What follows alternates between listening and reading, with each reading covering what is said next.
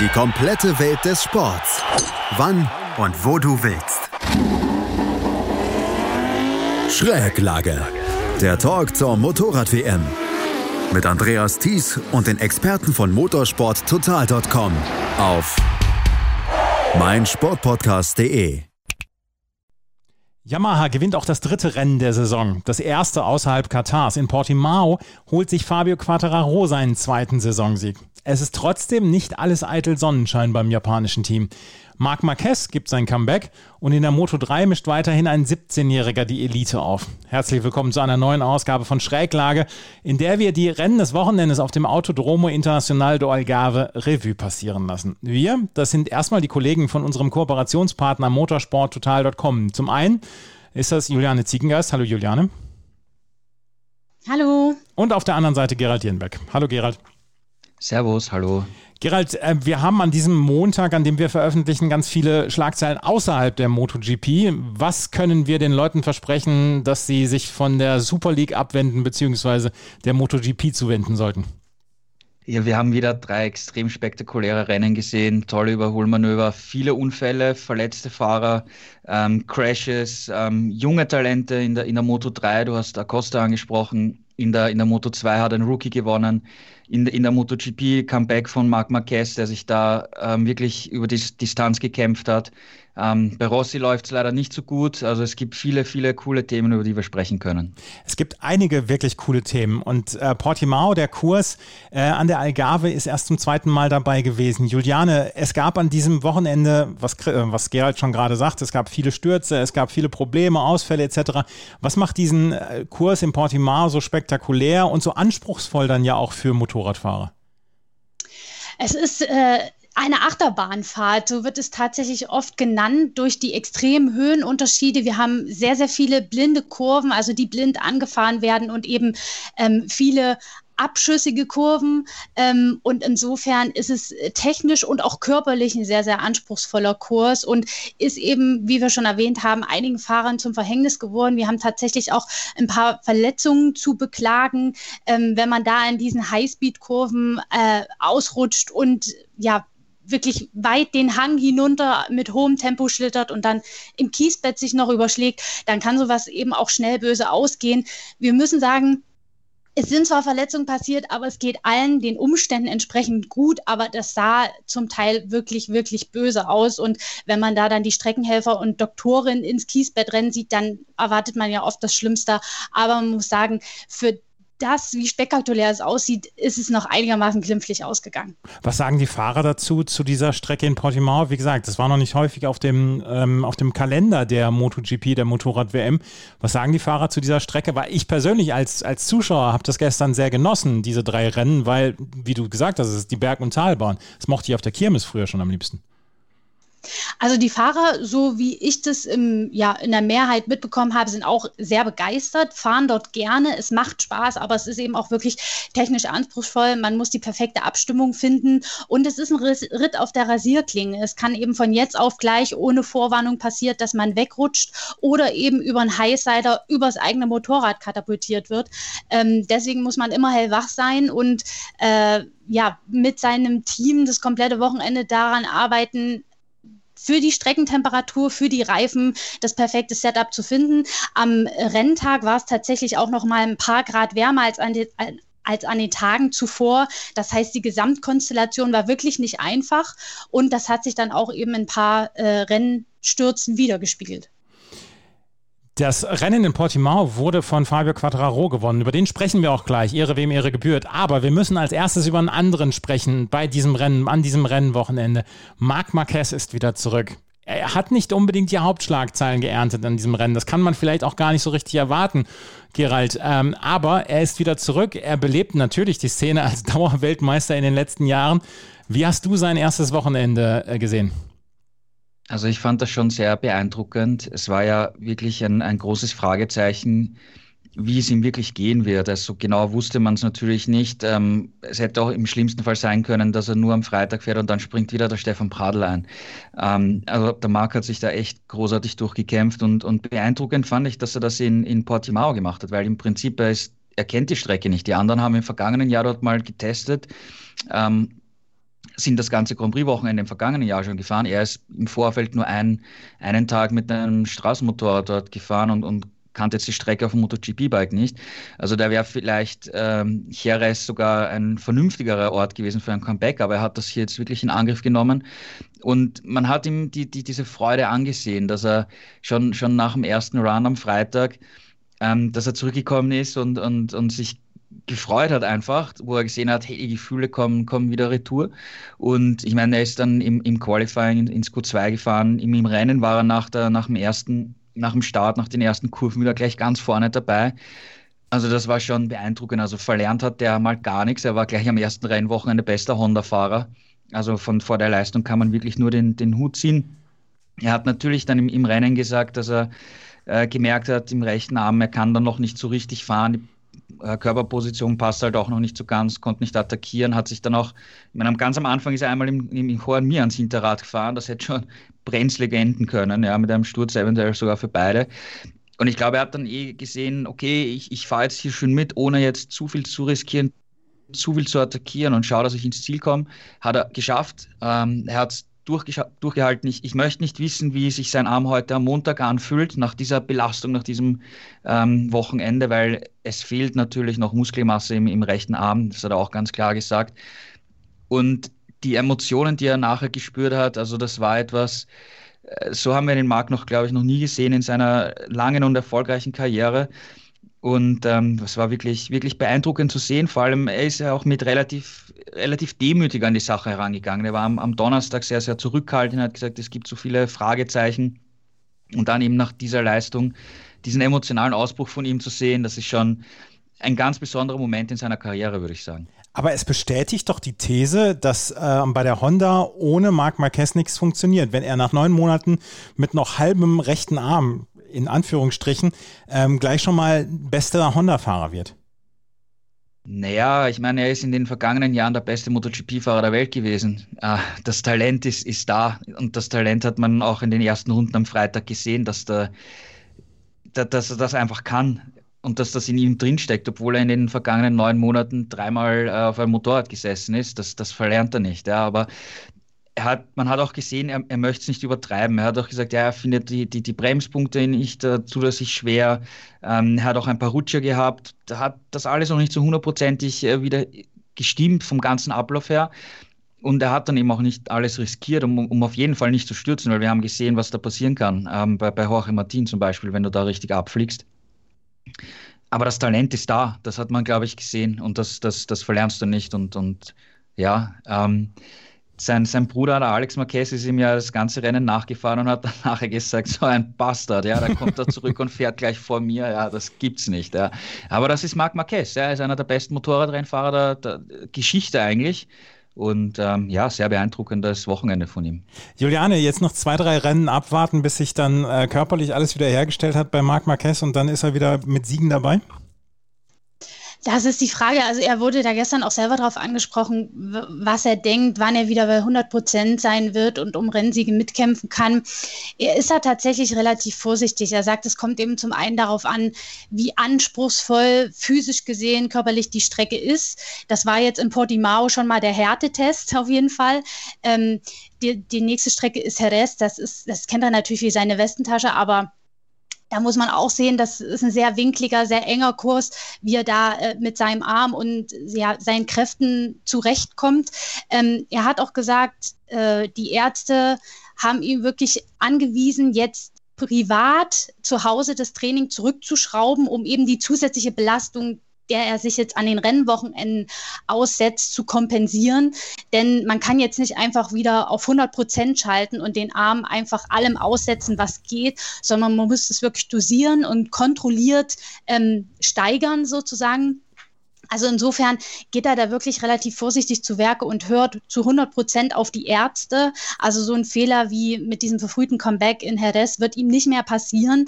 Ähm, und er nimmt es jetzt wirklich Rennen für Rennen. Er wird jetzt privat erstmal sehr dosiert im Fitnessstudio trainieren, kein Motorrad fahren und äh, dann von, Rennwochen, Renn, zu, von Rennen zu Rennen arbeiten. Äh, nach Jerez gibt es dann auch nochmal einen ausführlichen Check-up mit den Ärzten und da wird er dann sehen, ähm, ob noch ein bisschen mehr möglich ist ist. Ähm, wie lange das tatsächlich dauern wird, das kann weder er noch können das die Ärzte im Moment sagen. Aber ich denke mal, mit Platz 7 und 13 Sekunden Rückstand jetzt hier in äh, Portimao auf den Sieger muss er sich nicht verstecken und zeigt, dass er auf jeden Fall im Spitzenfeld mitfahren kann. Ich meine, wir wissen, wie eng das äh, Feld je, jetzt in dieser Saison in dieser MotoGP ist. Und da Siebter zu werden mit den äh, Voraussetzungen nach so einer langen Pause, man muss sich das ja mal vor Augen halten, neun Monate äh, konnte er nicht fahren, keine volle Renndistanz bestreiten, lange gar kein Motorrad steuern. Da jetzt so zurückzukommen, das ist auf jeden Fall ein Fingerzeig, aber wir müssen mal abwarten. Ich glaube, er wird jetzt weder in Jerez noch in Le Mans allen um die Ohren fahren, aber sukzessive wird es besser werden und die Zeit wird dann zeigen, wann er wieder voll angreifen kann. Er wird also in Watte gepackt, aber mit einer Handel in der rechten Hand. ja, sozusagen. Aber das ist ja auch, also er trainiert tatsächlich rechts noch nicht mit denselben Gew Gewichten wie links. Das wird sich aber dann eben mit der Zeit anpassen und irgendwann ist er dann wieder auf dem Level, das er erreichen will und das er vorher hatte, hoffentlich. Und dann ist er so so ist alles klappt und, und er sich nicht wieder verletzt, ganz der Alte hoffentlich. Marc Marquez ist Siebter geworden und es war wirklich eine tolle Nachricht, ihn erstmal wiederzusehen auf dem, äh, auf dem Motodrom beziehungsweise in einem Rennen und dann auch noch auf dem siebten Platz. Er hat dann gleich mal wieder allen gezeigt, ja, ich kann es noch und äh, ja, hoffentlich können wir dann sagen, rechnet ab Mitte der Saison wieder mit mir und dann auch mit Siegen. Und Marc Marquez am Ende, wie gesagt, Siebter geworden. Aber die Schlagzeilen hat mal wieder Yamaha an diesem Wochenende geschrieben. Und jetzt kommen wir zum Sieger dieses Rennens. Das zweite Rennen der Saison, das er gewonnen hat, Fabio Quattararo. Er ist jetzt auch in der Gesamtwertung auf Platz 1 mit 61 Punkten, 15 Punkte schon vor Pecco Bagnaia. Ähm, Gerald, das war ein relativ perfektes Rennen für Fabio Quattararo. Wir sprechen gleich noch darüber, dass nicht alles der eitel Sonnenschein ist bei Yamaha. Aber Fabio Quattararo, der dürfte im Moment relativ gut schlafen im Moment. Ja, vor allem, weil er es auf einer anderen Strecke wieder bestätigen konnte. Und ähm, die, man hat schon im Training gesehen, dass er eigentlich die, die beste Rennpace hat. Nur du musst es eben auch umsetzen. Und am Sonntag, wie Juliane gesagt hat, war es eben ein bisschen wärmer. Die, die Yamaha-Fahrer haben dann im letzten Moment auf, auf einen harten Hinterreifen gewechselt und, und es hat sich ausgezahlt. Äh, nicht für alle, aber es hat sich ausgezahlt am, an, an der Spitze. Und es war wieder so ein Abziehbild von, von Katar. Ich meine, es ist, es ist mittlerweile klar, dass die Ducati-Raketen und, und andere einfach besser wegkommen vom, beim Start. Und, und die Yamaha-Fahrer, selbst wenn sie aus der ersten Startreihe starten, Plätze verlieren. Und das, das war jetzt auch wieder der Fall. Man hat aber gleichzeitig gesehen, dass, dass sich genauso wie in, wie in Katar Quattro hier einfach nicht aus der Ruhe bringen hat lassen, ähm, gewartet hat, bis, bis er einen Rhythmus findet, bis, bis die Reifen auf Temperatur sind hat dann einfach konsequent an den richtigen Stellen angegriffen. Und ähm, das, war, das war echt äh, perfekt vorexerziert, genauso, genauso wie in Katar. Also die, die Taktik ist echt super. Vor der Saison hat er ja gesagt, er, er muss unbedingt schauen, dass er in, in Rennsituationen, wo es mal ein bisschen nicht so läuft, kühler, äh, cooler sein muss, ruhiger sein muss. Und das hat er jetzt zweimal hintereinander in der Anfangsphase vom Rennen bewiesen. Und auch am Ende, wie er, also wie er dann vorne war nach der neunten Runde, Rins war halt da und hat echt Druck gemacht. Aber Quattro hat keinen Fehler gemacht und das Tempo hochgehalten und da auch Rins irgendwie in einen, einen Fehler äh, getrieben. Also perfekt gemacht, verdiente WM-Führung ausgebaut, also, also übernommen und äh, ja, tolles Rennen von Quattraro. Man hatte gestern äh, gleich zu Anfang des, des Rennens das Gefühl, dass Quattraro mit die beste Pace hat, was du gerade eben gesagt hast. Und dass er so ein bisschen von Johann Sarko dann auch aufgehalten worden ist. Johann Sarko hat glaube ich, dann auch mehrere aufgehalten, bis auf dieser Start-Zielgeraden. Aber äh, man hatte von Anfang an das Gefühl, dieser Sieg kann eigentlich nur über Quattararo gehen. Ich meine, knapp fünf Sekunden Vorsprung am Ende, das ist dann ja auch schon ein äh, schweres Zeichen. Ja, wie gesagt, im, im, Training hatte er die beste Pace schon, das hat sich angedeutet ähm, und er hat es umsetzen können. Also er war der schnellste Mann und hat verdient gewonnen. Ja, also äh, Fabio Quattararo hat dieses Rennen sehr, sehr souverän gewonnen. Ähm, er ist auf der Yamaha im Moment dann auch der beste Fahrer, Juliane, oder? Weil wir, wir sprechen gleich noch ähm, dann über Maverick Vinales, aber Fabio Quattararo scheint im Moment relativ unantastbar zu sein und dann auch der Favorit für die WM zu sein, jedenfalls nach den ersten drei Rennen äh, als solcher hat er sich auf jeden Fall jetzt äh, empfohlen und in Stellung gebracht. Das kann man so sagen. Gut, wir wissen wir wissen, in der vergangenen Saison ist er auch mit einem Doppelsieg gestartet, aber damals waren äh, die Voraussetzungen auch andere. Beide Rennen haben damals in Jerez auf der Yamaha Paradestrecke stattgefunden. Jetzt hat er bewiesen, er kann in Katar gewinnen, wo sich Yamaha jetzt nicht in den letzten Jahren unbedingt leicht getan hat. Und jetzt hat er auch in Portimao gewonnen, wo es im Vorjahr übrigens für die Yamahas bis auf Franco Morbidelli, der damals Dritter geworden ist, auch sehr schlecht lief. Also von den Werksmotorrädern war kein einziges in den Top Ten. Und diesmal, äh, ja, hat er perfekt gearbeitet und das Rennen ja auch wieder ähnlich gut gemanagt wie in Katar. Ähm, das zeigt einfach, dass er, und da haben wir uns ja letztes Mal schon drüber unterhalten, äh, auch als Fahrer gereift ist. Also mal abgesehen von den Fortschritten, die man offenbar mit dem Bike in diesem Jahr gemacht hat, ist er auch einfach überlegter und ruhiger geworden ähm, und geht die Rennen einfach mit, mit äh, ja, mehr Ruhe und Gelassenheit an, wird nicht ungeduldig oder, oder will zu früh zu viel. Und er sagt auch selber, diese mentale Geschichte spielt eine enorme Rolle. Ähm, er hat sich ja über den Winter Hilfe geholt, psychologisch und mental Training äh, gemacht und ähm, das scheint wirklich Früchte zu tragen. Also er hat jetzt nach diesem Sieg gesagt, 70 Prozent davon sind reine Kopfsache. Mhm. Und ähm, da scheint er wirklich, wirklich einen großen Schritt nach vorn gemacht zu haben, auch in seiner persönlichen Festigkeit, sage ich mal. Und ähm, insofern ist es jetzt mit der Yamaha offenbar eine Kombination, in der er wirklich um den Titel kämpfen kann bis zum Ende. Es ist ja auch nervenschonend, wenn man vor dem Feld herfahren kann mit fünf Sekunden Vorsprung und hinter äh, einem dann die anderen sich so ein bisschen balgen um die Plätze. Ja, aber man muss ja sagen, wie, wie Gerhard schon erwähnt hat, Rins hat ja wirklich lange Zeit Druck gemacht. Ja. Und äh, für Quadraro hat es irgendwie augenscheinlich überhaupt keine Rolle gespielt. Die haben sich ja so die Bälle zugespielt mit den schnellsten Rennrunden. Mal war der eine schneller, mal der andere. Ähm, aber für Quadraro war das überhaupt kein Problem. Der hat sich davon nicht aus dem Konzept bringen lassen, hat es eher noch so als Ansporn und Motivation gesehen und eben, um eben noch ein bisschen mehr rauszupressen. Und er hat dann am Ende tatsächlich gesagt, ich war von der Pace überrascht, also dass es tatsächlich so schnell wird und ich nur eine Sekunde langsamer bin als im Qualifying. Das hat mich selber überrascht. Ähm, und ja, er hat das wirklich von vorn bis hinten perfekt durchgezogen, hat sich in keinen Fehler treiben lassen, wie jetzt zum Beispiel andere. Sarko, Rins sind gestürzt.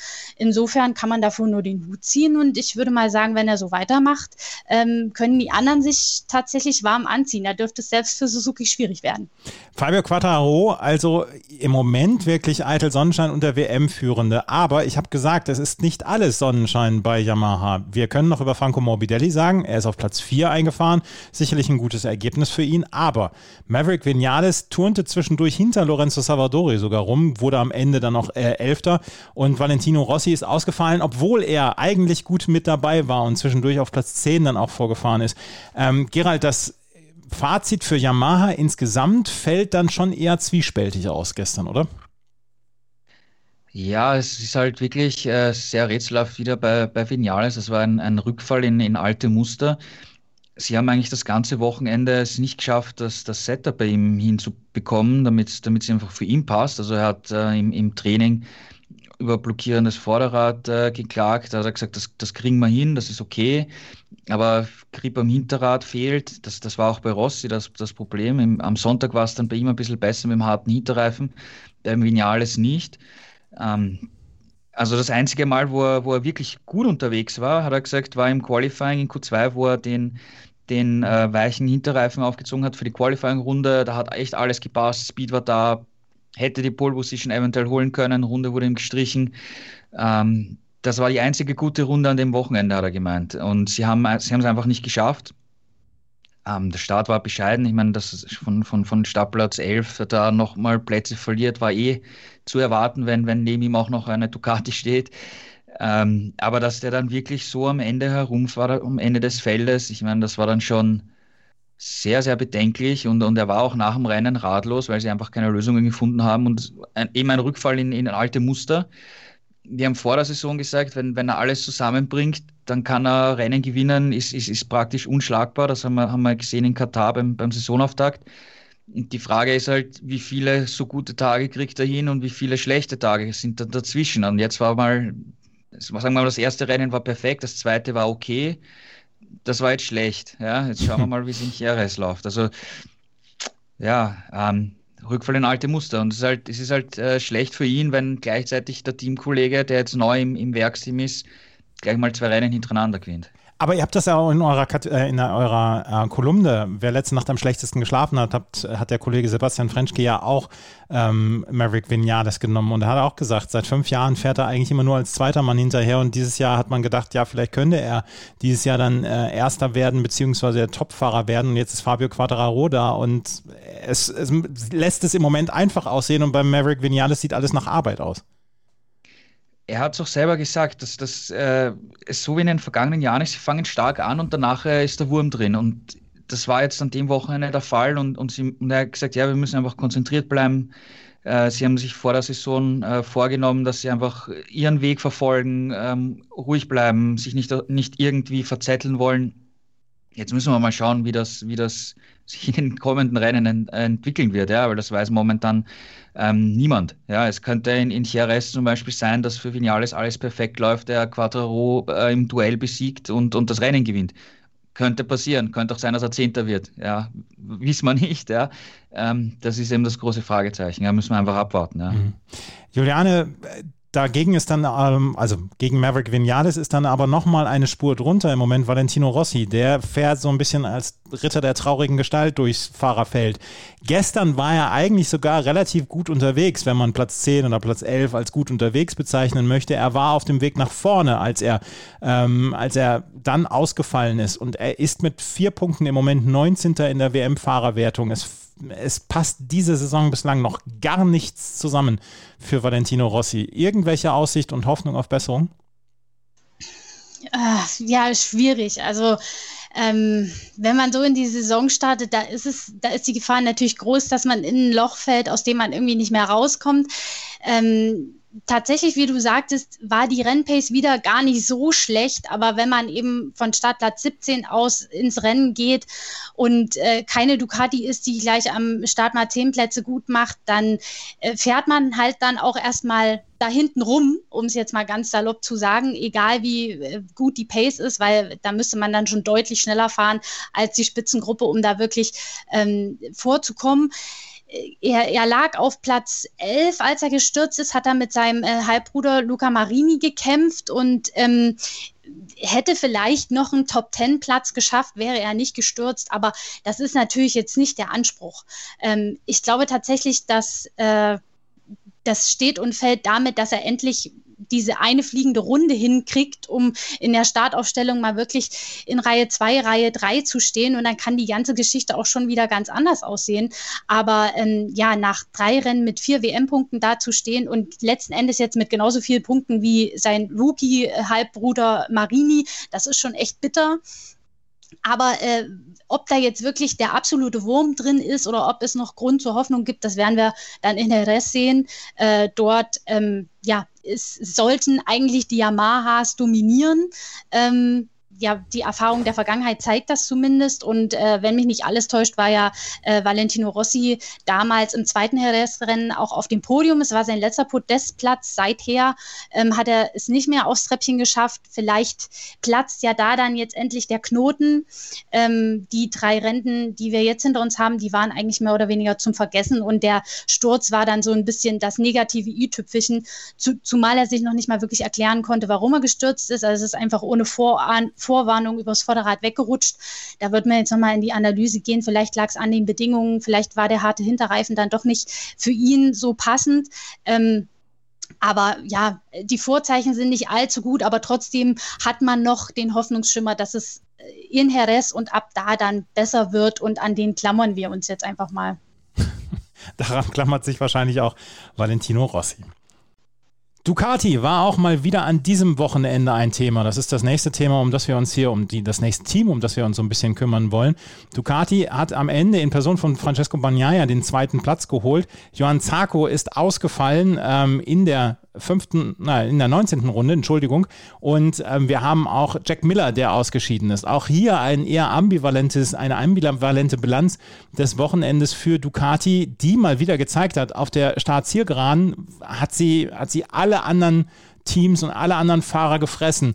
Nur in den äh, anspruchsvollen Teilen, da machte die Ducati nicht so richtig mit. Oder woran lag es, Gerald, dass am Ende nur in Anführungsstrichen der zweite Platz für Francesco Bagnaia herausspringt? Ja, der Startplatz im Prinzip, weil im, im Qualifying wurde ihm die, die schnellste Runde gestrichen wegen gelber Flaggen. Da ist, da ist Oliveira gestürzt und ähm, Bagnaia hat gesagt, er hat es nicht gesehen, aber Regeln sind Regeln. Ähm, es geht um die Sicherheit. Und da wäre er wahrscheinlich auf der Pole Position gestanden. Und du weißt, wie gut die Ducati starten, wenn er da in der ersten Kurve in Führung liegend mal ist, ja, und ähm, Quadraro und, und Rins halt einfach dahinter ein paar Plätze sind dann hat, äh, hätte er mit dieser Pace auf jeden Fall die Chance gehabt, äh, mit, mit Quattro vielleicht sogar um einen Sieg zu kämpfen. Ja? Oder zumindest knapp dran zu sein bis am, bis am Rennende, weil ähm, ich meine, Bagnaia hat da von, von außerhalb der Top 10 aufgeholt übers Rennen. Und er ist auch ein, ein recht intelligentes Rennen gefahren, hat sich, hat sich zurückgehalten, hat die Manöver richtig gesetzt und sich einfach Schritt für Schritt ähm, nach vorne gearbeitet, um von einer schlechten Ausgangsposition dann noch das bestmögliche Ergebnis rauszuholen. Also ähm, mehr war da nicht drin. Ähm, das, das eventuelle Siegduell hat, war halt im Qualifying dann dahin. Ja, aber okay. Ja, so sind die, so sind die Regeln. Ähm, das ist eine Sicherheitsgeschichte im, im Qualifying. Und ähm, ja, ich meine, im, im, Vergleich dazu, äh, Miller ist natürlich äh, gecrashed, das ist sehr früh im Rennen noch. Ähm, hätte eine ähnliche Pace gehabt wie Bagnaia, also das hat man vor allem im Training gesehen. Er war auch nach dem Rennen überzeugt, dass er ungefähr das gleiche Tempo hätte fahren können. Und, und für Miller ist das natürlich ein extrem schlechter Start in der Saison. Zwei neunte Plätze in, in Katar, jetzt der Crash. Ähm, und auf der anderen Seite, Bagnaia war jetzt am Podium, Zarko war zweimal am Podium in, in Katar, äh, sogar Rookie Jorge Martin war am Podium und, und Jack Miller, wo man vor der Saison noch als eventueller Geheimfavorit äh, gesprochen hat, der ist halt jetzt im Nirgendwo. Also der ist jetzt wirklich in einem Abwärtsstrudel und muss, muss schauen, dass er da rauskommt. Mhm. Kannst du mir erklären, warum es die Ducati schafft, auf der Geraden und beim Start, du hast es gerade eben gesagt, allen anderen wegzufahren und in den anspruchsvollen Teilen diese Power und diese PS nicht auf die Straße zu bringen? Oder liegt es an den Fahrern? Na, das liegt schon an der Technik. Auf der einen Seite ähm, der V4-Motor mit der desmotromischen Ventilsteuerung, da hast du einfach mehr Spitzenleistung. Ist halt natürlich eine sehr komplizierte Technik. Ähm, Ducati ist es ist ein Markenzeichen von, von Ducati, wobei sie jetzt bei, den, bei einigen äh, Serienmaschinen, wo sie auch V4-Motoren einsetzen, ähm, keine Desmotromik mehr verwenden, wie bei, bei der neuen Multistrada zum Beispiel. Aber in der, in der MotoGP ist diese diese doch kompliziertere und, und wartungsintensive Technik äh, kein Problem und, und ein Markenzeichen und ein Vorteil von Ducati. Deswegen haben die eigentlich schon seit, seit sie in der MotoGP sind so einen extremen ähm, Topspeed. Auf der anderen Seite und, und ähm, also diese, diese Beschleunigungskraft ist natürlich beim Start entscheidend und dass sie das Holeshot-Device einfach so weit entwickelt haben, dass du jetzt auch die Vordergabel ähm, stauchen kannst in Zusammenarbeit mit Elektronikabstimmung natürlich. Sie arbeiten da sehr eng mit, mit Magneti Morelli zusammen. Das kannst du halt, da können sie auch diesen Powervorteil beim Start extrem gut ausnutzen. Du musst natürlich dann auch, auch äh, ein, ein Chassis haben und, und auch ein, die Schwingenabstimmung, ähm, um diese Power auch im, im kurvigen Teil managen zu können, weil du kannst, wir haben, wir haben das zum Beispiel auch vor ein paar Jahren bei, bei der Honda gesehen, wo sie ex, einen extremen Schritt bei der Leistung gemacht haben, aber das Motorrad einfach extrem schwierig zu fahren wurde, viel schwieriger zu fahren wurde und, und auch Marquez extrem kämpfen hat müssen. Und er ist halt noch mit, mit Brutalität um die Kurve drücken hat können. Und ein Dani Petrosa konnte das einfach auch aus physischer Sicht einfach gar nicht. Und da ist damals Petrosa auch einfach immer weiter zurückgefallen im Vergleich zu Marquez. Also du musst diese, diese Leistung auch, auch übers komplette Fahrwerk äh, managen können. Auf der anderen Seite, ähm, ich denke schon, dass Ducati Fortschritte gemacht hat in, in dem Bereich, weil in, in Katar sind sie in, im kurvigen Teil waren sie schon ein bisschen langsamer als, als Yamaha und, und Suzuki, aber sie haben mithalten können. Und das fand ich, war jetzt hier im, in, in Portimao auch der Fall, dass sie nicht extrem abgefallen sind. Ja, Zarco ist schon eingebrochen etwas, muss man mhm. sagen, mhm. aber Bagnaia konnte da schon noch mithalten und äh, dann einfach den Power-Vorteil ausspielen auf der Geraden. Also ich glaube schon, dass sie da auch beim, beim Turning-Verhalten, das das Dovizioso über viele Jahre immer so stark kritisiert hat, auch Fortschritte gemacht haben. Aber du hast es gerade gesagt, ähm, Zarco hat sich, schon, hat sich schon schlucken lassen im Laufe des Rennens und es wurde immer schwächer für ihn. Er ist am Anfang nach vorne weggefahren und dann irgendwann ähm, wurde er so ein ganz kleines bisschen durchgereicht und ist dann am Ende in der 19. Runde ausgeschieden. Juliane, ist das dann auch ein Zeichen für die nächsten Rennen, wo wir sagen können, ja, Ducati kann vorne mitfahren, aber wir wissen noch nicht so richtig, ob es für einen Sieg reichen wird? Das würde ich jetzt nicht so sagen. Das kommt immer wirklich auf die Bedingungen äh, an, die dann auch herrschen. Wie, wir haben es ja schon erwähnt, am Sonntag war es etwas wärmer. Vielleicht hat das da auch mit reingespielt. Er hat selber gesagt, er hat sich mit dem Vorderreifen nicht so wohl gefühlt, ähm, obwohl er ja als einer mit seinem sanften Fahrer, als einer geht, der, der immer sehr schonend mit den Reifen umgeht. Aber er hatte einfach nicht so das Gefühl, dass er noch in den Trainings hatte. Und ähm, konnte dann irgendwann eben die Pace von Quadraro und Rins da an der Spitze nicht mehr mitgehen. Und ich denke tatsächlich, wäre er nicht gestürzt, es hätte wahrscheinlich auch am Ende gegen Banyaya nicht gereicht, aber trotzdem wäre natürlich ein vierter oder selbst fünfter Platz noch besser gewesen als null Punkte. So hat er natürlich seine WM-Führung verloren, ist jetzt nur noch WM, also nur noch WM-Vierter. Ähm, aber ich denke, insgesamt wird er trotzdem sagen, ich, ich war relativ lange mit im Spitzenkampf drinne und, und wäre in die Top 5 gefahren, wäre ich nicht gestürzt. Insofern ist da jetzt, glaube ich, kein, keine Alarmstufe rot angesagt oder so. Ähm, es ist natürlich schade, dass er keine Punkte mitnehmen konnte, ähm, aber ich denke, es wäre trotzdem wieder ein solides Ergebnis drin gewesen und deswegen würde ich jetzt bei Sarko nicht sagen, dass da die Alarmglocken schrillen. Sponsorama Racing äh, mit Enea Bastianini und Luca Marini dann am Ende auf Platz 9 und auf Platz 12 gelandet. Ducati also mit ähm, Johann Sarkos Ausfall und dem Platz 2 für Francesco Bagnaia. Suzuki hat es zum ersten Mal in Urzeiten geschafft, auch gut im Qualifying dabei zu sein. Juan, äh, Alex Rins war äh, auf der Startposition 2 nach dem Qualifying Qualifying. Und das war ja immer so ein Thema, worüber wir gesprochen haben. Sie müssen auch mal im Qualifying das rüberbringen. Und Alex Rins hat eigentlich einen ganz guten Job gemacht, bis er dann ausgefallen ist, Gerald. Ähm, dritter Platz am Ende für Juan Mir. Alex Rins ist ausgefallen und trotzdem äh, Suzuki, glaube ich, kann nicht ganz unzufrieden sein. Ja, sie haben jetzt wieder gezeigt, dass sie, dass sie einfach ein, ein super starkes Motorrad haben wie gesagt, der Rins war im Qualifying gut. Er hat gesagt, endlich haben sie da was gefunden. Jetzt müssen wir halt auch schauen, ob man das auf anderen Strecken bestätigen kann. Ähm, in Jerez rechne ich, dass beide wieder extrem stark sein werden und, und äh, zu den Siegkandidaten zählen. Auch aufgrund äh, der Streckencharakteristik dort. Und ähm, ja, Rins hat hier mit, mit Quattro mithalten können Sturz war halt, war halt blöd, ja. Ähm, kann passieren, blöd gelaufen, sollte nicht passieren, vor allem wenn man um die WM kämpfen äh, will. Ähm, mir finde ich, ist auch ein, ein sehr gutes Rennen gefahren, ist von, von seinem schlechteren Startplatz auch recht gut nach vorne gekommen, hat da mitmischen können. Ist halt gegen, gegen die Ducati-Rakete halt immer schwierig auf der Geraden. Aber insgesamt, äh, Suzuki ist gut aufgestellt und wenn jetzt zum Beispiel äh, Rins das, den zweiten Platz ins Ziel gebracht hätte und, und mir dann Vierter geworden wäre, die sammeln halt ihre Punkte. Und also Rins hat es jetzt nicht geschafft, aber von der Theorie, sie sammeln ihre Punkte. Mir hat es jetzt wieder gemacht. Und dann kommen irgendwann im Laufe des Jahres ihre paar Rennen, die sie dann einfach gewinnen können. Und auch gewinnen werden, gehe ich davon aus. Also, also Suzuki ist im, im WM-Kampf äh, voll dabei und äh, von, von, von der Performance her eigentlich auch mit beiden Fahrern. Wenn du, wenn du siehst, äh, Yamaha hat jetzt eher Quattraro als Leader, bei Ducati gibt es eigentlich keinen wirklichen Leadfahrer. Ja, und äh, Honda ist sowieso, hat, hat eigene Probleme. Und Suzuki ist mit beiden Fahrern echt gut und konkurrenzfähig. Also die werden im, im Laufe des Jahres noch, noch äh, große Rollen spielen. Ja, also insgesamt war das ja gestern oder das, das Wochenende ja wirklich vielversprechend für Suzuki durch das gute Qualifying. Dann auch der dritte Platz. Und wir haben es vorhin schon gesagt, Rins ist ja mit Quadraro vorne weggefahren und die hätten, hatten sich ja eigentlich auch abgesetzt, bis dann Rins ausgefallen ist. Aber Juliane, was sagst du zu Suzuki? Eigentlich kann man doch sagen hier, gut, der Ausfall ist blöd, aber insgesamt sind wir vorne mit dabei und alles ist in Ordnung?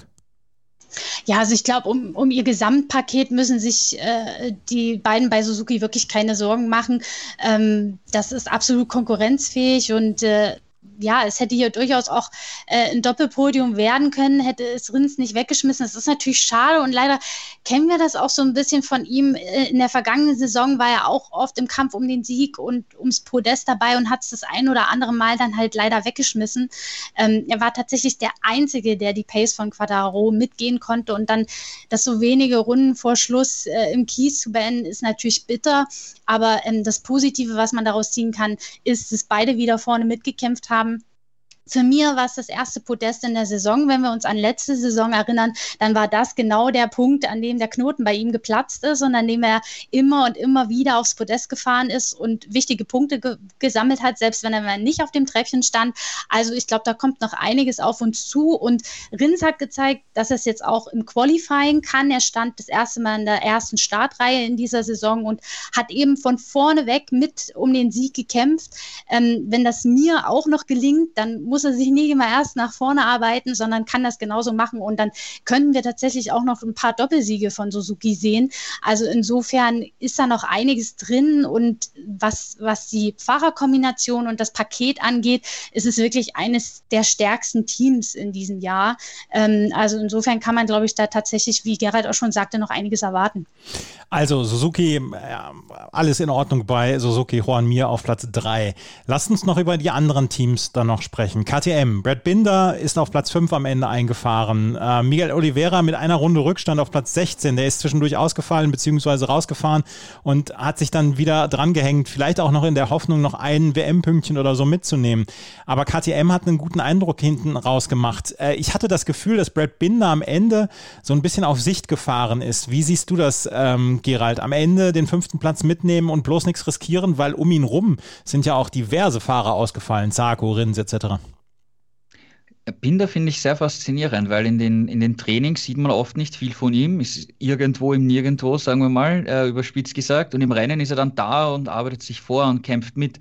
Also das ist schon eine Qualität, die, die immer mehr äh, offensichtlich wird. Und, und das finde ich eigentlich re relativ cool äh, für ihn, weil, weil das ist einfach äh, Racer-Qualität, äh, Mentalität ähm, war, ist, ist super.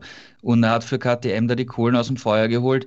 Ich meine, wenn wir, wenn wir zurückdenken, Oliveira hat im vergangenen November hier das alles dominiert in Port Portimao, ist natürlich als großer Favorit hierher gekommen und ähm, es ging einfach gar nichts. Der Sturz im Rennen war einfach das Tüpfelchen auf dem i, wenn man es dann noch mit der Brechstange versuchen will.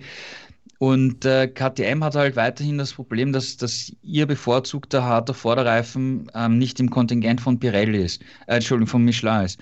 Und äh, das, das haben sie bisher nicht irgendwie kompensieren können von der Abstimmung her. Sie können dadurch äh, auf der Bremse nicht so stark attackieren und einfach die Vorteile, die momentan das Motorrad hat, einfach nicht ausnutzen. Und das, das kostet sie Zeit. Und dann können auch eben auch Fehler passieren, wie, es Oliveira passiert ist. Und man muss auf der anderen Seite sagen, die Situation ist für alle gleich. Das sind Einheitsreifen.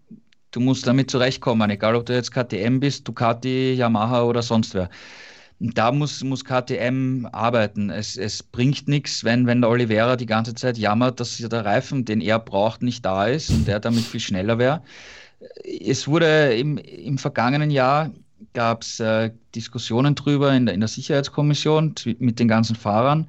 Ähm, man hat damals gehört, dass KTM dagegen war, dass dieser Reifen aus dem Kontingent genommen wird, eben weil es ihnen, ihnen liegt. Jetzt hat Oliveira zugegeben, ja, er ist nicht immer bei der, bei der Safety Commission dabei und ähm, deswegen kann es keine einheitlich, ein, einstimmige Meinung gegeben haben, dass dieser Reifen eben nicht mehr im Kontingent ist für dieses Jahr, weil er hätte dagegen gestimmt. Ähm, da, wenn er jetzt drüber jammert, dann, dann ähm, sorry, weil in der Safety Commission können die Fahrer ihre Meinung äußern, da werden sie nach, nach ihren Eindrücken gefragt, wenn man da nicht regelmäßig hingeht und dann werden Entscheidungen getroffen, mit denen man nicht einverstanden ist, dann hat man halt Pech gehabt. Es zählen halt auch im Hintergrund viele Details, um Rennen zu gehen und Weltmeister zu werden. Ja, also war halt sehr unglücklich insgesamt für Oliveira. Aber KTM muss arbeiten. Also insgesamt, das ist schon für sie ein Nachteil, dass sie ihren bevorzugten Reifen nicht haben. Und sie müssen jetzt einfach arbeiten, um, um das Motorrad an die vorhandenen Gegebenheiten anzupassen, weil, wie gesagt, das Reifenkontingent ist für alle gleich. Ja, man bringt nichts. ja, äh, in der MotoGP haben wir gelernt, jammern bringt nichts. Das äh, kann, kann man tatsächlich so ein bisschen als Fazit darunter ziehen. Äh, wer auch nicht jammert, ist Aleix Espargaro und Aprilia. Und Aprilia wusste von vornherein, dass sie quasi ein Ein-Mann-Team sind. Sie haben noch den Rookie Lorenzo Savadori, der hat dann auch noch so WM-Punkte an diesem Wochenende mitgenommen auf Platz 14. Aber Aleix Espargaro ist so ein bisschen eine gute Geschichte im, in dem ganzen Fahrercircuit. Er ist ein Fahrer auf der Aprilia, die anscheinend noch so ein bisschen benachteiligt ist, beziehungsweise nicht ganz vorne mit dabei sein kann. Aber Juliane, er macht wirklich konstant seine Punkte, auch an diesem Wochenende wieder mit Platz 6 und er ist im Moment in der Fahrerwertung, in der WM-Fahrerwertung auch auf Platz 6. Ist denn alles in Ordnung beim Team Aprilia? Also definitiv hat man mit der neuen RSGP einen großen Schritt nach vorne gemacht. Aleix Espargaro ist jetzt in der Lage, immer so um den sechsten, siebten Platz mitzufahren. Jetzt hat er mit Platz sechs sein bisher bestes Ergebnis mit Aprilia einmal mehr egalisiert. Für die Top 5 hat es noch nicht ganz gereicht. Das lag äh, zum einen an den etwas wärmeren Temperaturen, die ihm in Bezug auf die Reifen ein bisschen Probleme bereitet haben. Und er hat auch gesagt, er, er er war ja in den Trainings immer mal echt gut dabei und hat auch äh, im Warm-up und in, im vierten freien Training eine gute Rennpace gezeigt. Aber er sagt eben selber, ihm gelingt das im Verkehr noch nicht so gut. Also wenn er alleine fährt, dann ist er in den Kurven schneller, als wenn er eben jemanden vor sich hat. Da wird man noch ein bisschen äh, in die ja, Detailanalyse gehen und gucken, was man da am Setup, am Setup vielleicht noch anpassen kann. Aber generell muss man sagen, die Aprilia ist äh, auf jeden Fall ein konkurrenzfähiges Bike in dieser Saison. Und ich glaube, ähm, wenn man auf bestimmten Strecken äh, die richtige Reifenkombi für die Bedingungen findet, dann kann man auch echt mal ums Podest mitkämpfen. Und ansonsten wird tatsächlich das Ziel sein, äh, jetzt konstant in die Top 5 vorzudringen. Das wird natürlich nicht einfach bei der Dichte, der Leistungsdichte im Feld, aber man hat auf jeden Fall das Zeug, um da jetzt wirklich mit den ganz Großen mitzukämpfen. Also der Wurf, den, auf den man wirklich lange gewartet hat, der ist jetzt mit diesem Bike gelungen und das merkt man Aleix Espargaro auch wirklich äh, an. Er hat sich sich ja in den letzten Saisons immer abgekämpft mit der Aprilia und jetzt hat er das Material, um wirklich mitzukämpfen und das ist gut zu sehen. Und da fehlt wirklich nicht mehr viel, um ganz, ganz vorne mit bei der Musik zu sein. Also auf einigen Strecken können wir da tatsächlich noch eine Überraschung erleben. Also Aleix Espargaro auf der Aprilia auf Platz 6 am Wochenende und auch auf Platz 6 in der Fahrerwertung. Gerald, ein abschließendes Wort noch zu den anderen Fahrern außerhalb von Marc Marquez, was die Honda angeht, weil wir haben eben über Alex Marquez gesprochen, der sich scherzhaft darüber beschwert hat, dass sein Bruder schon wieder fünf Sekunden vor ihm fährt. Wie ging es den anderen Fahrern auf der Honda? Takaaki Nakagami auf Platz 10 am Ende und wir haben noch äh, Paul, äh, Paul Espargaro, der relativ früh ausgefallen ist. Ja, Paul Espargaro hatte einen Defekt bei der Hinterradbremse und hat dadurch aufgeben müssen. Das war der Ausfallgrund. Und ähm, Takaki Nakagami ist, glaube ich, einer der Fahrer, die mich auch am meisten beeindruckt haben an diesem Wochenende, weil er ist am, am Freitag zu Beginn vom zweiten Training extrem schwer gestürzt am Ende der Startzielgeraden, genau beim Bremspunkt, wo man so in die Senke reinbremst. Und den hat es da bei 260 km/h da richtig auf dem Asphalt geschleudert und hat extreme Schmerzen gehabt am ganzen Körper, hat er gemeint, und vor allem in der, in der rechten Schulter, vor allem beim, beim rechten Schlüsselbein. Gebrochen war nichts. Das wurde im ersten Moment festgestellt. Und äh, er ist dann im zweiten Training nach dem Sturz, glaube ich, weiß nicht, halbe Stunde später wieder auf die Strecke gefahren und noch auf Platz 10 gefahren. Also total irre, ja, was, was diese, diese Rennfahrer nach so einem Unfall leisten. Ähm, ich glaube, jeder von uns würde nach so einem Sturz einmal eine Woche lang nicht aus dem Bett aufstehen oder so, ja. Mhm. Und er hat aber dann vor allem am Samstag die, die Schmerzen echt extrem gespürt und ist dann eigentlich nicht gefahren, nur kurz im, im dritten Training ein paar Runden, hat dann gemerkt, ich kann mich dann nicht, ich kann das Motorrad nicht halten, aber vor allem in der Bremsphase äh, Schmerzen zu groß, keine Kraft, geht gar nichts.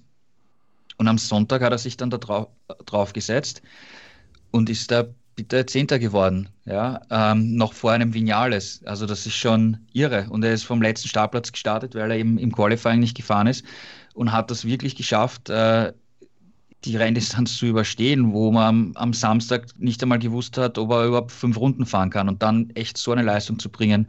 Ähm, absolut Hut ab. Und äh, der zweite Fall, über den wir noch äh, sprechen müssen, ist äh, auch jemand, der einen schweren Sturz hat, nämlich Jorge Martin. Der ist im, im Training echt übel abgeflogen, wurde da im Kiesbett extrem herumgewirbelt, hat sich Knochenbrüche zugezogen in, in der Hand und im Fuß. Ist mittlerweile äh, am Montag in Barcelona operiert worden. Ähm, bleibt jetzt natürlich noch ähm, einige Zeit im, im Krankenhaus, um, um weiter äh, Checks zu machen. Und dann ist offen, wann er wieder zurückkommen wird ähm, in, in Jerez wieder nicht fahren. Das haben wir jetzt bestätigt bekommen. Da wird so ziemlich sicher Ducati-Testfahrer Michele Piro einspringen. Und das, das zeigt auch, äh, wie, wie brutal die, die MotoGP ist, weil in, in Katar, wenn du dich erinnerst, äh, Jorge Martin in seinem zweiten MotoGP-Rennen, Pole Position aufs Podium gefahren, ewig das Rennen angeführt, großartig, der neue Hero. Und jetzt liegt er im Krankenhaus und, und hat Schmerzen und muss schauen, dass er bald wieder auf die Beine kommt. Ja. Also das ist schon, so brutal ist das Geschäft, ja. Ja, es ist in der Tat brutal.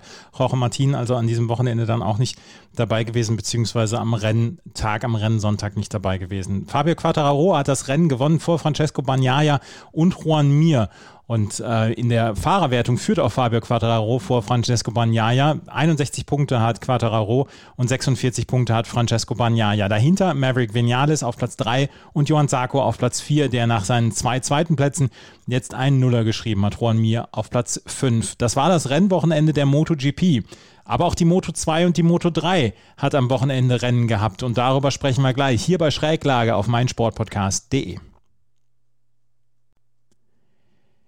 Die Moto 2 etwas ungewohnt an diesem Wochenende nach dem MotoGP-Rennen. Um 15.30 Uhr ging das Rennen los und das hat am Ende Raul Fernandes gewonnen, vor Aaron Canet und Remy Gardner. Juliane, wie ist das Rennen gelaufen? Es äh, lief parallel zu anderen, zu, zu den Roundtables und zu den Pressekonferenzen in der MotoGP und so ein bisschen außerhalb der ähm, Wahrnehmungs, äh, außerhalb der Wahrnehmung. Dabei war es ein wirklich spannendes Rennen mit einer, mit einer frühen Schrecksekunde bei Sam Lowe. Er ist ja von der Pole gestartet, aber äh, in der ersten Kurve schon böse, böse abgeflogen mit einem Highsider, hat dann versucht, trotzdem weiterzufahren, sich glücklicherweise nicht verletzt, aber konnte das Rennen nicht mehr aufnehmen. Und ähm, damit war einer der großen Favoriten auf den Rennsieg ja schon nach der ersten Kurve raus. Ähm, und dann haben die anderen das unter sich ausgemacht. Also Remy Gardner hat am Anfang noch geführt, dann war mal Marco Besecchi vorne. Also wir haben wirklich mehrere Fahrer immer mal vorne gesehen. Und äh, Raúl Fernandes, der Rookie, der hat es dann am Ende für sich entschieden. Vier Runden vor Schluss hat er sich da an die Führung gekämpft und die auch nicht mehr abgegeben. Eine sehr, sehr starke Vorstellung von, von ihm, der ja schon in der vergangenen Saison in der Moto 3 immer mal wieder aufhorchen hat lassen und jetzt auch wirklich in der Moto 2 ein starkes Debüt zeigt. Und äh, dahinter ging es richtig rund noch auf der letzten Runde zwischen äh, Roberts, Canet und Gardner. Da äh, ging es auch nicht ganz ohne Kontakt und Berührung ab. Und am Ende hat sich Canet als äh, Zweiter durchgebissen und Remy Gardner hat äh, Roberts weit geschickt und den dritten Platz eingeheimst. Also das waren wirklich sehenswerte Duelle. Äh, kennen wir so in der Moto 2 auch nicht in jedem Rennen, weil oft ist es ja so, dass einer relativ früh davonfährt und ähm, die Messe dann gelesen ist. Aber diesmal war es ein echt spannendes Rennen. Es ging hin und her und am Ende drei verdiente Kandidaten auf dem Podium. Ja, Fernandes vor Canet, Canet, Canet, Canet? und Remy Gardner, Roberts auf Platz 4. Wir müssen über Marcel Schröter sprechen, der auf Platz 10 eingefahren ist. Und Juliane, ich habe das Gefühl, äh, Marcel Schröter, Platz 10, das kannst du vorher schon so einmeißeln in, die, in, den, in das Rennsheet am Ende, beziehungsweise in die Platzierung. Das scheint sich nicht so richtig zu ver äh, ver verändern. Er, ist, er scheint da wie fest gemeißelt zu sein, so rund um Platz 10. Absolut. Also er, er ist auch selber so ein bisschen wirklich kleinlaut, wenn man dann immer so die Pressemitteilungen liest und seine O-Töne hört. Ähm, und ja, weiß nicht vor und nicht zurück. Also man tritt da wirklich, wie du sagst, auf der Stelle. Ähm, und es steht, es steht und fällt natürlich auch immer mit dem wirklich schlechten Qualifying. Also er ist äh, diesmal auf, glaube ich, Startplatz 19 ins Rennen gegangen. Und das ist natürlich dann in so einem Feld wie der Moto 2 auch irgendwie schon, äh, da ist das, da ist eigentlich schon die Hälfte verloren, wenn du von so weit hinten startest. Ähm, er hat sich dann zwar noch auf Platz 10 vorgekämpft, wobei man sagen muss, es gab auch in diesem Rennen eine Menge Aus Ausfälle und Kollisionen auch im Spitzenfeld. Insofern hat er da auch ein paar Plätze geerbt immerhin noch Platz 10, aber das ist natürlich nicht, wo man äh, Intakt GP und Marcel Schröter sehen will. Wenn das so weitergeht, dann äh, pff, äh, ja, also man ist eigentlich angetreten, um mit um Podestplätze und vielleicht sogar den Titel zu zu kämpfen und jetzt dümpelt man da am Ende der Top 10 rum. Das ist natürlich nicht der eigene Anspruch. Ähm, man hört auch immer wieder, dass, dass sie mit den Reifen nicht so wirklich klarkommen. Jetzt war es, wie wir auch schon mehrfach erwähnt haben, am Rennsonntag dann auch nochmal wärmer. Das spielt natürlich alles mit rein. Aber auch hier sie, sind die Bedingungen für alle gleich. Man kann sich nicht beklagen, man muss mit dem arbeiten, was man hat. Und das funktioniert bei Intakt und Schrötter leider im Moment gar nicht so, wie man sich das vorstellt. Ist das auch ein schlechtes Zeichen, dass, ähm, dass Marcel Schrötter im Moment keinerlei Ambitionen haben sollte auf ein MotoGP-Cockpit? Ich meine, die, die Fahrer bzw. die Plätze sind für dieses Jahr sowieso belegt, aber auch für die nächsten Jahre scheinen im Moment andere Fahrer vorgesehen zu sein. Ich könnte mir vorstellen, dass jemand wie die Dorner sich über einen deutschen Fahrer in der MotoGP sehr freuen würde. Das auf jeden Fall, aber da muss man auch ganz ehrlich sagen, da ist wahrscheinlich Schritter, steht Schritter weit unten auf der Liste. Mhm. Also ähm, da, da bieten sich ja gerade mit, mit diesen äh, Ayo-Fahrern, also Aki Ayo hat da wieder ein Team zusammengestellt mit Raúl Fernandes, dann kommt ja mit Pedro Acosta, über den wir ähm, äh, gleich noch sprechen werden, aus der Moto2 ein neues Supertalent empor, das in ein paar Jahren auch die MotoGP aufmischen könnte. Also da hat man wirklich, wirklich gute, starke, konstant gute Fahrer im, im, im Köcher und da, da geht so jemand wie Schrötter leider wieder einmal unter und ähm, Irgendwann ist dann auch alterstechnisch der Zug abgefahren. Äh, da sind eben Jüngere und Stärkere, die sich empfehlen, auch ein Remy Gardner. Ähm, also insofern, ja, zeigt, zeigt die Formkurve auch da leider in die falsche Richtung. Mhm. Marcel Schrötter also auf Platz 10. In der Gesamtwertung führt Remy Gardner vor Raul Fernandes und Sam Lowe. Sam Lowe nach den ersten beiden Siegen ist er hier ausgefallen. Ähm, 56, 52, 50 Punkte. Juliane, das könnte ein sehr, sehr spannendes Rennen dieses Jahr geben um den Fahrertitel. Auf jeden Fall, also dadurch, dass äh, Sam Lowe jetzt einen Nuller geschrieben hat, äh, ist es jetzt natürlich auch wieder ein bisschen offener. Äh, im Prinzip galt er als einer der großen Favoriten. Dreimal die Pole geholt, zwei Siege in Katar, jetzt eben früh ausgefallen. Wir wissen nicht, was wirklich für ihn drin gewesen wäre. Es glaub, ich glaube, es wäre diesmal deutlich schwieriger für ihn gewesen, da äh, so, einen, so einen komfortablen Sieg einzufahren. Aber ähm, ja, also mit, mit Remy Gardner, der präsentiert sich in dieser Saison wirklich stark und mit Raúl Fernandes hat er da zwei starke, starke Gegner. Ähm, ja, und die Saison ist noch lang, es können auch noch andere äh, ja ums Eck kommen und äh, ja zum Überholmanöver ansetzen. Und insofern ist da noch lange nichts sicher. Und in der Moto 2 ist es tatsächlich dieses Jahr ähnlich spannend wie in der Moto 3, wo wir ja nie genau wissen, wer da dann am Ende ganz vorne landen wird. Moto 3 ist ein gutes Stichwort. Wir sprechen sofort darüber. In der Moto 2 führt jetzt, wie gesagt, Remy Gardner mit 56 Punkten vor Raul Fernandes mit 52 und Sam Lowe mit 50 Punkten. Und in der Moto 3 entwickelt sich so langsam aber sicher eine ziemliche Cinderella-Geschichte. Pedro Acosta hat schon wieder gewonnen. Nach seinem zweiten Platz im ersten Rennen in Katar, dem ersten Platz im zweiten Rennen in Katar, hat er jetzt auch in Portimao gewonnen. Dieses Mal vor Dennis Foggia und Andrea Migno. Gerald, das ist eine Geschichte, die schon wirklich sehr, sehr bemerkenswert ist, was Pedro Acosta da im Moment macht mit dem Fahrerfeld und wie souverän, wie abgezockt und wie hervorragend er einfach diese Strecken im Moment fährt. Junge, Junge, Junge. Ja, du sagst es, das ist absolut gigantisch. Und ähm, so, ein, so ein Supertalent haben wir seit ewigen Zeiten nicht gesehen. Ich meine, wenn wir in die in die Geschichtsbücher blicken, selbst ein Marc Marquez, äh, ein Jorge Lorenzo oder auch ein Valentino Rossi sind nicht so in ihrem ersten Jahr in der kleinsten Klasse gestartet. Die haben auch ein bisschen gebraucht, um sich im Spitzenfeld zu etablieren und dann eben die, die Rennen zu gewinnen und die, und die Dominanz an sich zu reißen. Und Pedro Acosta macht das in seinen ersten drei Rennen. Der kann mit der Zeit eigentlich nur noch besser werden. Ja. Also das ist schon ein, ein, ein Supertalent, das da die Bühne betreten hat der kann eine ganz, ganz große Zukunft vor sich haben. Und eben, du hast es auch gesagt, mit dieser Coolness, mit dieser Kaltschnäuzigkeit und auch mit den, mit den richtigen Manövern, es, es nicht zu übertreiben. Ähm, er kann, wenn er einen Rutscher hat, der fängt das alles ab. Da gab es Kurven, wo man dachte, Junge, Junge, alle anderen würden da gerade rausfahren und abfliegen. Nein, ja, macht halt einen Meter später den Bogen und fahrt. Verliert vielleicht nicht einmal am Platz. Also, das ist ein Talent auf dem Motorrad, das ist ähm, gigantisch, ja.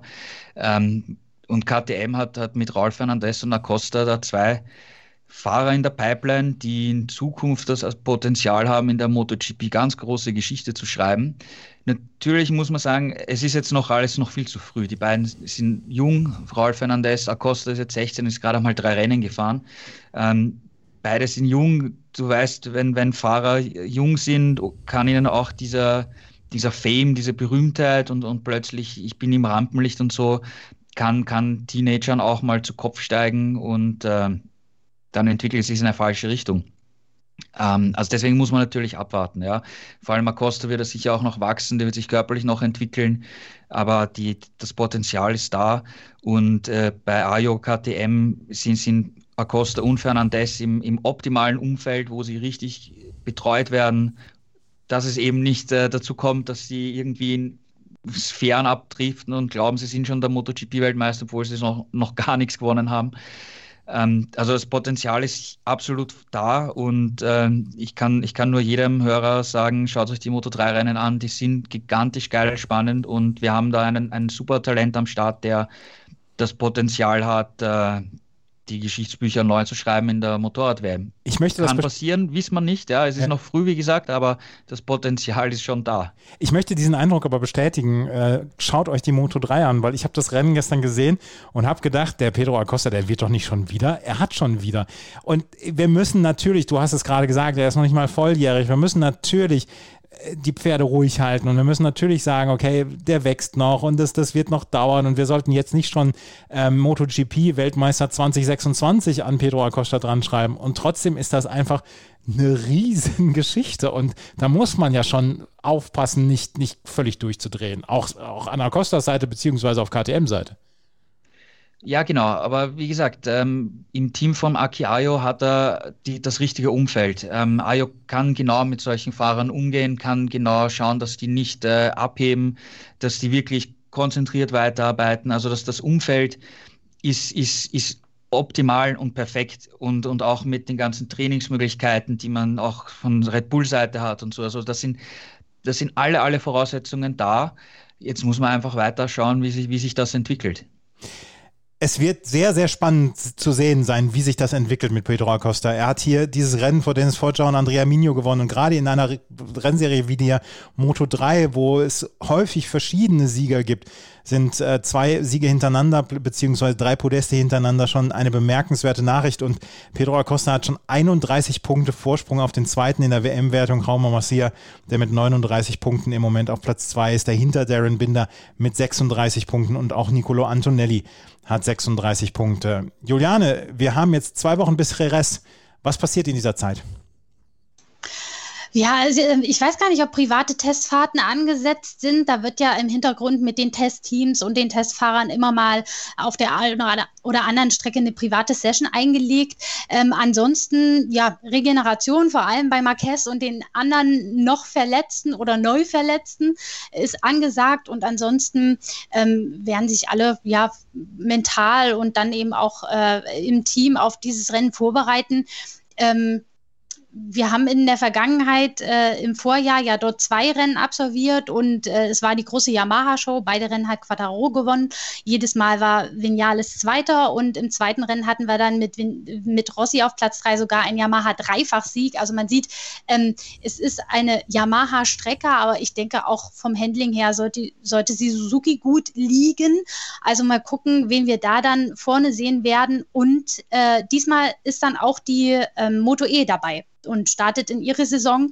Äh, also werden wir ein volles Rahmenprogramm haben und äh, jede Menge, jede Menge Renn Rennaction erleben. Ja, und zwei Wochen länger äh, Training für den rechten Arm von Marc Marquez, Gerald.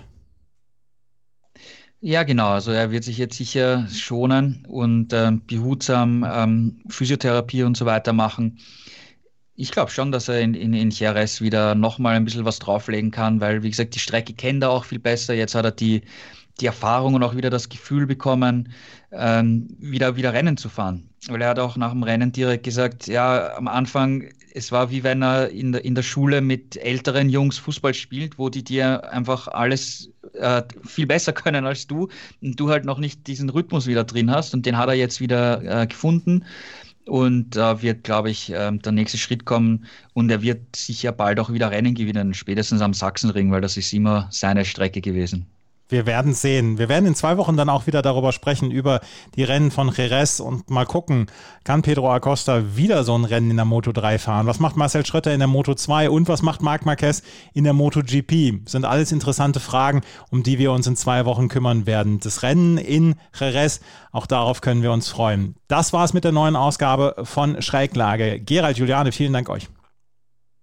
Danke auch. Bis zum nächsten Mal. Vielen Bis Dank. zum nächsten Mal. Ja, Entschuldigung. Vielen Dank fürs Zuhören. Bis zum nächsten Mal. Auf Wiederhören. Die komplette Welt des Sports. Wann und wo du willst. Schräglage. Der Talk zur Motorrad-WM. Mit Andreas Thies und den Experten von motorsporttotal.com auf meinsportpodcast.de.